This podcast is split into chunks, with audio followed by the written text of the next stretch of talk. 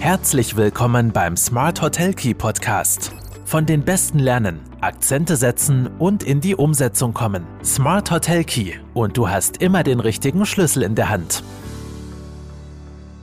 Hallo und herzlich willkommen bei Smart Hotel Key, deinem Podcast für erfolgreiches Hotelmanagement.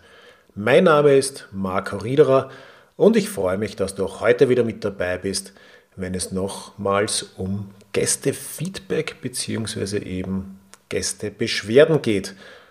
Heute steht allerdings nicht äh, die Online-Bewertung im Vordergrund, sondern das tatsächliche Beschwerdegespräch und wir werden uns anschauen, in welche Phasen ein solches, in, in welche Phasen ein solches Beschwerdegespräch aufgebaut sein kann und wie wir am besten durch diese Phasen durchkommen.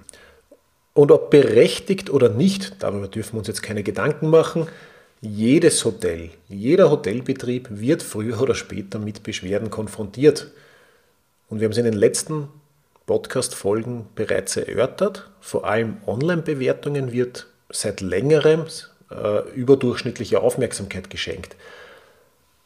Aufgrund der Schnelllebigkeit oder der Schnelligkeit des Mediums, der sachlichen Formalität und dem geringen zeitlichen Aufwand sind Bewertungen im Netz bei Gästen besonders beliebt und die Thematik äh, ist gerade in der Reiseinspirationsphase daher äh, sehr vakant und der muss man große, große Aufmerksamkeit auch schenken.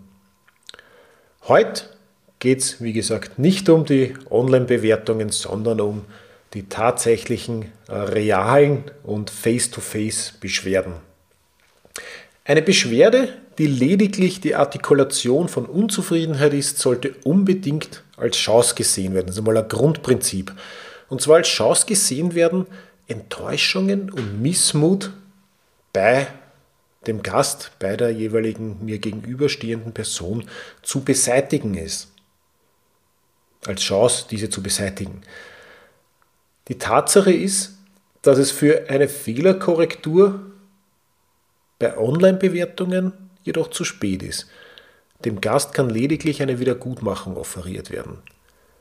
Und auch wenn viele Mitarbeiter die unangenehme Auseinandersetzung in einem Face-to-Face-Kontakt fürchten, so ist der persönliche Beschwerdegang immer noch am allergeeignetsten, um auf Unzufriedenheit in Form einer im Moment stattfindenden Fehlerkorrektur zu reagieren. Entscheidend ist dabei aber nicht nur das Was, also die Kompensation an sich, sondern vor allem auch das Wie. Also wie gehe ich mit dieser Beschwerde um, wie nehme ich sie an, wie reagiere ich darauf. Das ist, spielt eine ganz, ganz tragende Rolle. Und da muss uns auch bewusst sein, dass nicht jede Person, nicht jeder Mitarbeiter für die Führung von Beschwerdegesprächen geeignet ist.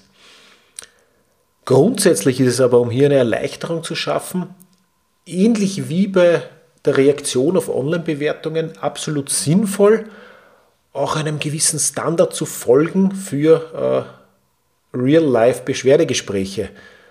Und auch wenn hier die Phasen durchaus überlappen bzw. im Ablauf äh, individuell leicht abgeändert werden, so durchläuft ein Beschwerdegespräch in der Regel doch immer die gleichen oder ähnlichen äh, Abschnitte. Und auf diese Abschnitte wollen wir jetzt ganz kurz eingehen. Und um diese Phasen jetzt zu beschreiben, sollten wir uns am besten kurz in so eine Situation hineindenken. Also man ist gerade an der Rezeption, bearbeitet vielleicht eine Gästeanfrage und es kommt ein Gast zu uns, der sich über was auch immer beschweren will. Und da beginnt dann schon die erste Phase und das ist auch die Phase des aktiven Zuhörens bzw. die Annahme der Beschwerde.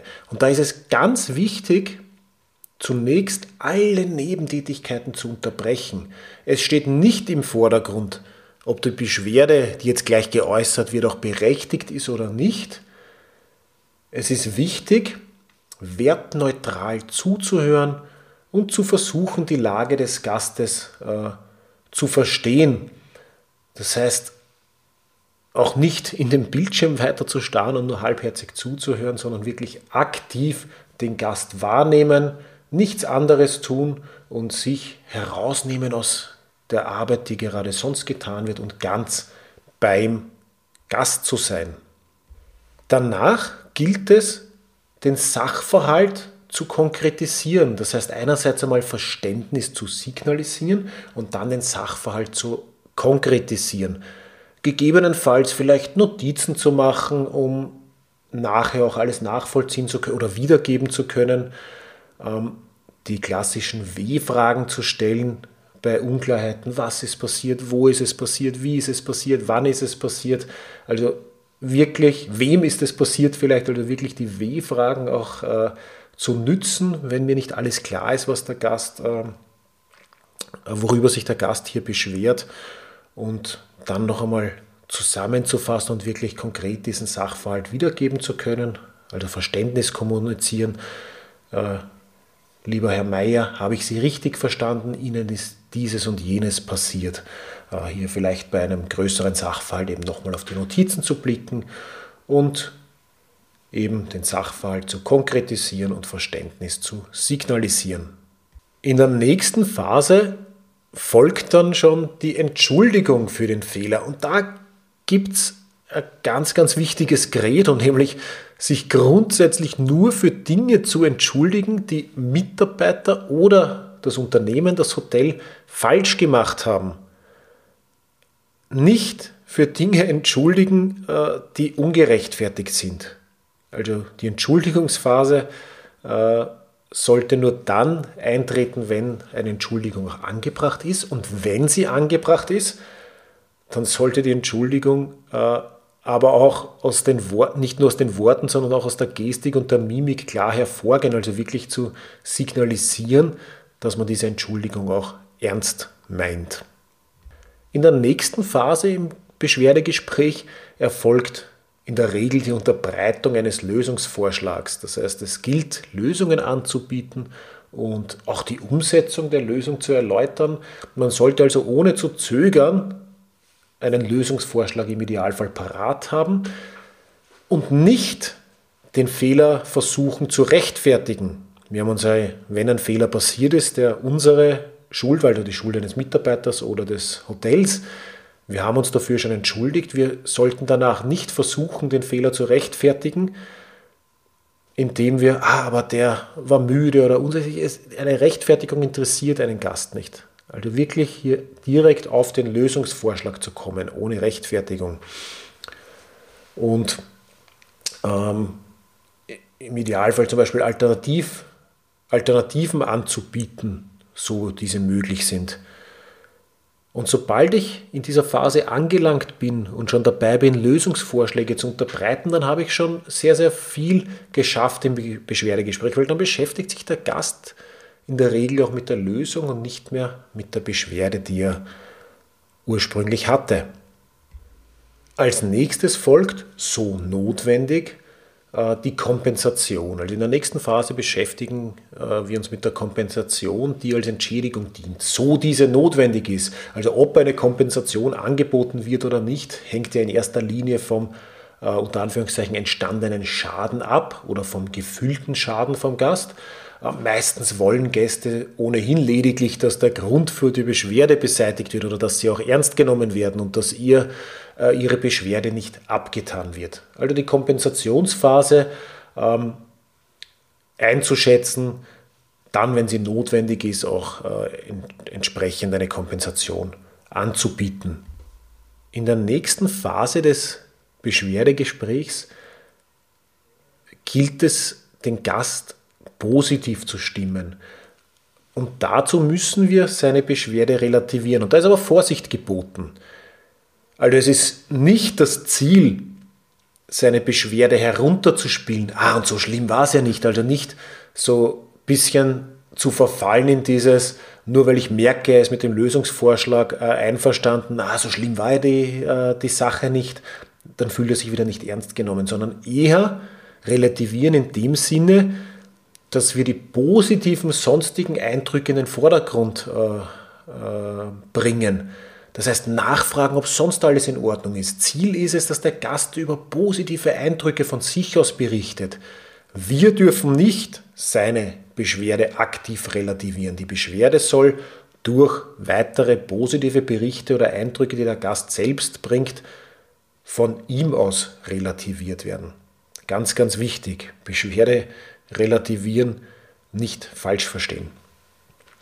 Als nächstes gilt es natürlich, sich für das Feedback zu bedanken. Und da sind wir dann schon, da geht das Beschwerdegespräch schon in, in, in die Endphase. Es muss ein Dankeschön an den Gast erfolgen. Äh, dem Gast soll ehrliche Anerkennung da, dadurch gezeigt werden, da er dem Betrieb ja auch die Möglichkeit gibt, sich zu verbessern. Im Hinterkopf sollte man immer behalten, er ist einer von wenigen, die überhaupt Feedback gegeben haben das hilft auch immer so ein bisschen dabei, äh, auch eine Dankbarkeit ehrlich zu signalisieren, weil wie viele Gäste gehen in einem Regelbetrieb bei uns ein und aus und wie viele beschweren sich über etwas. Also sehr, sehr viele sind vielleicht auch mit etwas unzufrieden, aber sagen es uns nicht. Das heißt, wir sollten auch ehrlich dankbar dafür sein, dass, äh, dass er einer derjenigen ist, der überhaupt Feedback gibt, weil nur dadurch können wir mitunter ähm, wirklich existierende Missstände auch beseitigen.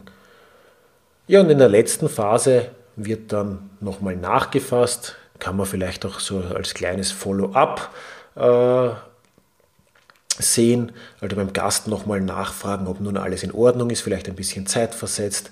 Und je nach Art der Reklamation äh, kann das eben Zeit näher oder, äh, oder, oder etwas später geschehen. Also die Phasen noch einmal vielleicht kurz zusammengefasst. Zunächst aktives Zuhören, Annahme der Beschwerde. Danach Verständnis signalisieren, den Sachverhalt konkretisieren. In der nächsten Phase folgt die Entschuldigung, so diese notwendig ist. Danach müssen wir dem Gast Lösungen anbieten äh, und auch die Umsetzung der Lösung erläutern so notwendig folgt dann die Kompensation oder der Kompensationsvorschlag. Wichtige Phase danach, die Beschwerde relativieren, aber den Gast die Beschwerde relativieren lassen durch den Bericht über positive Eindrücke, sich danach für das Feedback bedanken und dann nochmal mit dem Gast ein Follow-up-Gespräch zu führen. Vielleicht wichtig am Schluss noch natürlich sind auch Beschwerdegespräche immer individuell zu führen und ich werde mir hier keine fix vorgefertigten äh, Textbausteine auswendig lernen und den Gast vorbeten. Es ist trotzdem wichtig, sich die verschiedenen Phasen eines Beschwerdegesprächs bewusst zu machen und vielleicht vor allem auch einen gewissen Handlungsspielraum zu haben, wenn es in Richtung Kompensation oder Lösungsvorschläge geht. Ähm, solche Standards helfen dann auch Mitarbeitern, die Beschwerdegespräche führen sollen oder führen müssen.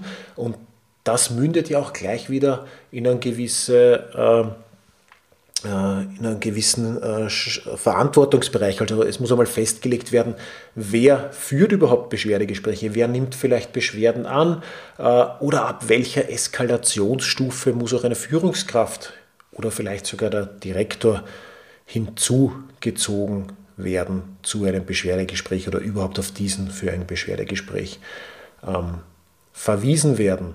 Es ist sicher auch nicht jeder dafür gemacht, Beschwerdegespräche ähm, professionell und authentisch durchzuführen. Aber das sind alles Überlegungen, die natürlich gemacht werden müssen im Betrieb. Wer nimmt Beschwerde entgegen? Wer führt Gespräche? Wer kann über etwaige Kompensationen bis zu welchem äh, Bereich, bis zu welchem Betrag vielleicht auch entscheiden? Das hat auch wieder viel mit Vertrauen im Betrieb zu tun.